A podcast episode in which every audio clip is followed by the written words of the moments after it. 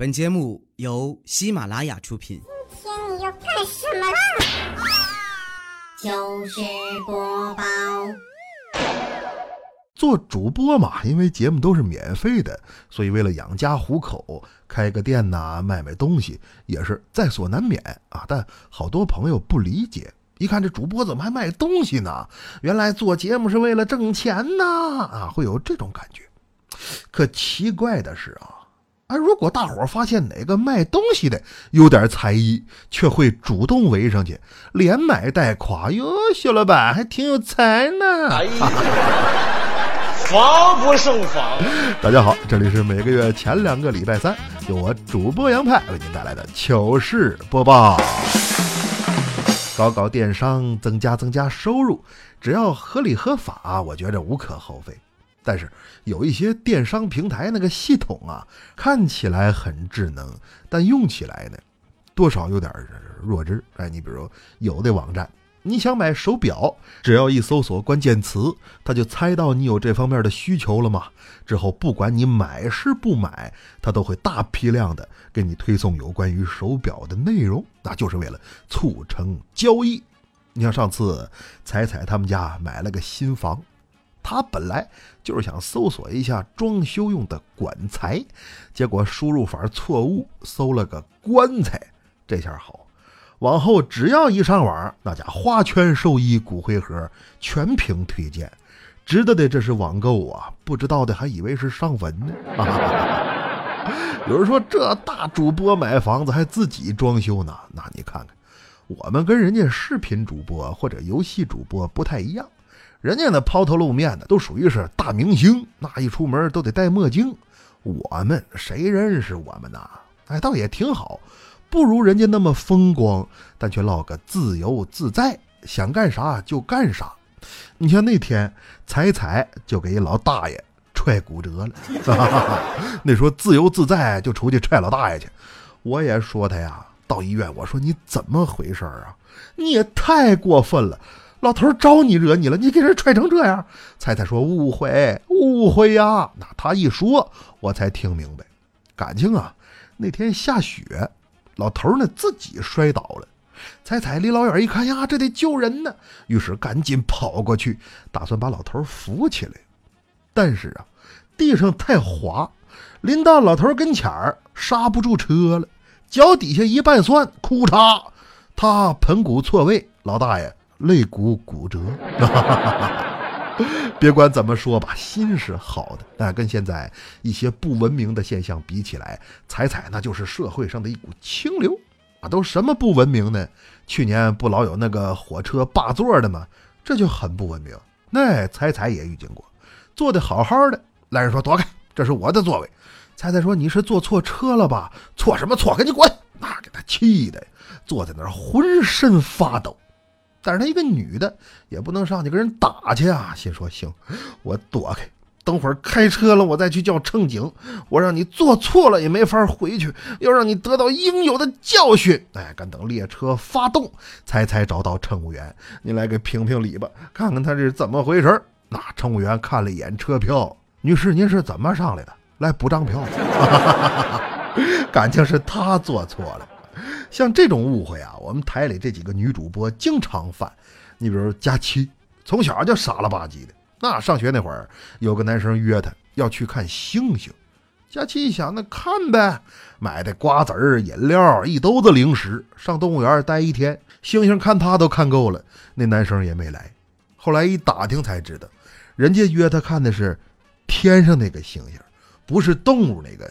星星啊，就他这样的，怪不得找不着对象。那次他爸有个好兄弟，内蒙人，鄂尔多斯也不什么地方啊，反正好些年没见了，来家里做客。进屋之后啊，大包小裹带了一堆礼物啊，全是羊毛衫，当地特产嘛，有他爸的，他妈妈的，啊，哥哥嫂子的，还有侄子侄女的。等到他这没了，叔叔当时非常尴尬。哎呀，老丫头，我就没想到啊！我以为你出门子了呢，没准备你的。都快三十了吧，这还搁娘家混呢？心情不好啊，一直耿耿于怀。后来我劝他，我说你不要这样，你要宽容他人，善待生活，放下了才能解脱。有谁说你点什么，你只要认真听取，记录下来，早晚有一天会遇见更好的自己。佳琪说：“是吗？那我就听你的啊，我记录下来。”那后来有一次，我翻他那本子，发现上头记的全是人名儿。这是打算要报仇啊！我一看，怎么还有我名字呢？赶紧求和。哎，佳琪啊，这这是上礼拜客户送我的礼物，高科技保温杯。哎，我一个男的，我我也用不上，哎，我送给你吧。佳琪说：“真的吗？老杨，你真好。你等会儿啊，我把你名字擦了。”但是第二天呢，我一翻那本子，还有我名。我说佳琪，这怎么意思？佳琪说：“别提了啊，你那保温杯效果也太好了吧！昨晚灌的开水，我今天中午喝还烫一嘴大料泡呢，你能给我烫的？啥都别说了，你可以拿它去啊，那就涮锅子啊！别看报复心强啊，但是佳期对朋友绝对够意思。那次不就是吗？他有一大学同学母亲去世了。”早晨呢，本来要去殡仪馆参加葬礼，但是这天突发肠炎，给他疼的呀，那也得去啊。下楼之后脸都白了，拦了台出租车，上车之后，师傅，哎呦，司机看你这怎么回事啊？我没事，肠炎。哦，那您去哪儿？去殡仪馆。司机一听吓一跳，姑娘啊，我觉着你这个病。不应该放弃治疗啊！怎么样，够义气吧？那在这一点上，调调做的就不好啊。调调典型的重色轻友。公司开年会嘛，本来答应好说要和兄弟们一起演个节目，但是有女主播一约，就把他给约走了。那女主播说啊，她要演个公主，现在就差一个男演员了。调调，你来吗？调调一听，跟公主搭戏。那我最次也混个王子之吻呐！我来。我说太好了，终于凑够七个了，凑够七。哎呀，难道是要演七个小矮人吗？那可真是太好笑了。他就是耍小聪明，小时候就是。那调调回家问爸爸：“爸爸，爸爸，为什么我同学的爸爸开小轿车住二姐楼，咱们家怎么就……”爸爸说：“孩子。”不要攀比，做人嘛，只要尽力了就好。一家人开开心心最重要。点说好的，爸爸，这是我的期末考试成绩，我已经尽力了。拿过来一看，三分。王八犊子，你给我跪下！啊小时候呢，给他爸跪；长大了，给媳妇儿跪。那次两口子吃饭也不怎么着，媳妇儿就开始打嗝。啊，打了半宿啊，也不见好转。这时候呢，调调想起来自己曾经听过一个偏方，说人呐，遭到惊吓之后就会停止打嗝。哎，于是他就开始绘声绘色的给媳妇儿讲自己如何出轨呀，哇，跟那个女的我们两个怎么个玩啊，说的跟真事儿似的。哎，你还别说，媳妇儿啊，真就不打嗝了，开始打他。王八犊子，你给我跪下！啊 不过无论如何啊，这俩人还是很恩爱的。那天调调回家路上看见卖水果的了嘛，特意问了一下老板啊：“这水果新鲜吗？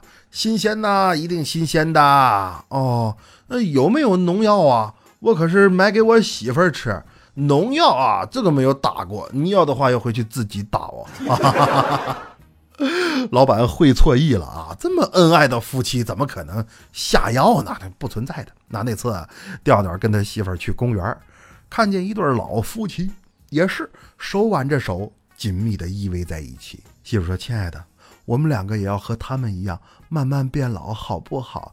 调说：“好啊，这老头不正经，天天换老太太，我都看见好几回了。”王八犊子，你给我跪下！啊！这个既是生活情趣，又是夫妻之道，各种滋味啊，大家慢慢体会吧。那一说夫妻之道，李小妹他们两口子也挺有意思。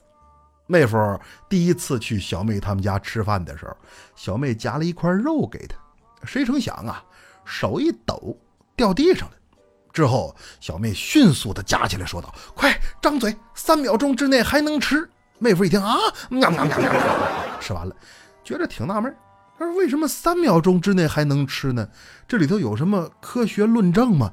小妹说：“有啊，三秒钟之内，如果你不吃，那我们家狗就会冲出来吃。”李小妹喜欢动物啊，经常给狗买一些玩具啊、零食什么的。但是去年有一次，好像邮过来之后就没送到啊，她也没工夫打理，就这么石沉大海。过了一年半，有一天快递来人说：“哎，这是您的邮包吗？”小妹一看，这不是一年前我买的狗粮吗？说怎么今天才到啊？快递小哥说：“真对不起啊，这个件儿啊，当天到的太晚。”我们快递员呢，就在上头写了一个“明天送”，结果我们每天看到他都写着“明天送”，于是明日复明日，明日何其多。今天我们终于想明白了，您签收一下。还签个屁呀！都他妈过期了。那么段子说来没个完，那么抓紧时间念留言。来看展翼云中飞留言说：“他说佳琪还说要粉丝帮你投票呢，谁想到节目刚开头就听到你黑佳琪，但这也间接证明了你俩确实不错，节目挺好的，有种说书的感觉。请问您以前是做有声书的吗？呃，做过一段，但我没赶上好时候。”刚一入行啊，就迎来了大版权时代，哪一个大版权就给我闷倒了。另外，我跟佳期是老乡，都是东北人，帮我拉票也正常。今年他是排名第二，我呢跌落前十。你这要再不帮着点儿，明年就容易下岗啊！再来看，我并不盖世的说，他说小竹好像也是糗事播报的主播，派哥你怎么从来没说过他呀？你看看。这还有人挑理，整天呐在我面前争风吃醋，我这后宫佳丽众多，又岂能雨露均沾？开个玩笑啊，派哥是已婚人士，对这帮女主播呢不宜过分主动，所以跟小竹还不是很熟。有机会吧？那我们找个宾馆，那个找个饭馆，饭馆啊，认识一下。嗯差点说秃噜嘴了。再来看袁家小妞留言说：“他说新年快乐，特别喜欢派哥您的节目，从小茶馆追到糗事播报。请问派哥有直播吗？直播的话呀，他跟录播有冲突。怎么呢？准备节目啊是需要一个很长时间的过程。我写了一天的东西，做出来可能也才十几分钟，但直播又何止是一两个小时就能完事儿的？所以我直播一般就不讲故事了。”聊聊天那春节期间吧，找机会直播陪大家一起过个年。大家来看，阿东留言说：“他说听您两年多了，派哥博学多才，希望你能给娃起个名字。我姓曹，总感觉什么优雅的名字跟在这个姓后边都不好听，帮帮忙，好听就行，简单一点，不需要那么多的含义，这样孩子也能少背一些负担。呃，好听就行。”也不知是男孩还是女孩啊，但是曹子轩、曹子涵这种名字，我估计你也相不中。那这样吧，别随大溜的。现在啊，起单名的不多。你们家要是男孩，就叫曹启；啊，要是女孩呢，就叫曹洛。那这正是漫随天外，云卷云舒，静看世间，潮起潮落。哎呀！这个名字起的好啊！你用不用？不用的话，我卖别人。再来看，我就是小静静留言说，他说我是笑点高，泪点低，段子其实听不出来笑点，爱屋及乌，支持派哥。笑点高，泪点低，哦，难道糗事播报节目还要我想方设法的煽情吗？当每一个段子。被加工成作品，当每一期节目准时上新，朋友，你可知道我多盼着你能笑一下吗？您要是不笑，那说明节目做的不好；您要是觉着不可乐，那我就只能挠你脚心。再不乐，绑起来搁着你啊！再来看七七留言说：“他说只有我自己是冲着惊悚不过一分钟来的吗？派派，你讲的鬼故事真好听，加油！希望你能有更多的好故事，给大家带来更多的快乐。顺便说一下，你讲的鬼故事也超可乐。哼，鬼故事超可乐。今天我就让你体验一下什么是真正的惊悚。能听到这儿，胆儿小的朋友，您抓紧时间换台，喜马拉雅搜索“深夜小茶馆”，收听本人更多精彩节目。接下来咱们就进入紧张刺激的惊悚不过一分钟。今晚要讲这个呀，是个真事儿啊，发生在谁身上呢？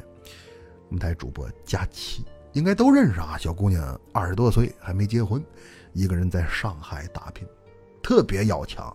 平时别管加班到几点，全都自己开车回家。那这天晚上，他到家已经是凌晨一点左右，还有最后一条街拐过去就要到了，但也不知道是困了还是怎么回事。刚一转弯，车前边出了一人，这人佝偻着身形，俩胳膊往下抻。看着呀，有点像动物园那个大猩猩，那因为太近了，再加上他开车时间也不长，不知道应该怎么处理这种情况。于是俩眼一闭，咣啷一声，就说完了，我撞着人了。那得等佳期下车查看，这肃静的街面上，却像什么都没发生过一样，是一个人都没有。那但是隐约间，却能听见一个遥远的声音正在呻吟。哎呀，给佳琪吓的呀！我这是撞着什么东西了？看不见的，什么都没有。那那么最后是交警过来调取了监控，才闹清楚，那小子偷井盖，让佳琪给撞井里去了。漆黑的夜晚一个黑影四处的流窜，流到了水井的旁边，盯上了国家的财产。人民群众擦亮了双眼，看清了坏人的嘴脸。一个井盖值好几千块，怎能让坏人拿去卖钱？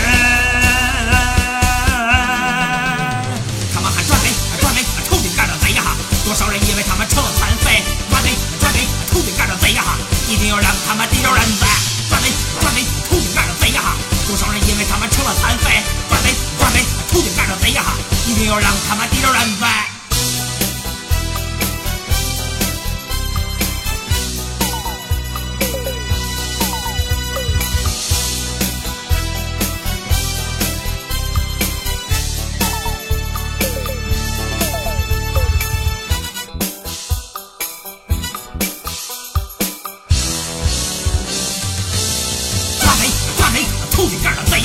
多少人因为他们成了残废？抓贼！抓贼！头顶盖着贼呀！一定要让他们逮着人噻！抓贼！抓贼！头顶盖着贼呀！多少人因为他们成了残废？抓贼！抓贼！头顶盖着贼呀！一定要让他们逮着人噻！抓贼！抓贼！头顶盖着贼呀！多少人因为他们成了残废？抓贼！抓贼！头顶盖着贼呀！一定要让他们逮着人噻！抓贼！抓贼！头顶盖着贼呀！